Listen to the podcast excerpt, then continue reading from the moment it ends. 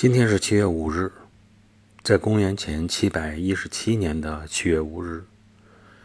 古罗马建造者罗穆洛逝世。这个罗穆洛呀，就是我们经常会看到的那个雕塑哈，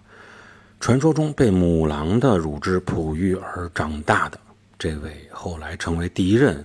新城罗马的这个国王的人。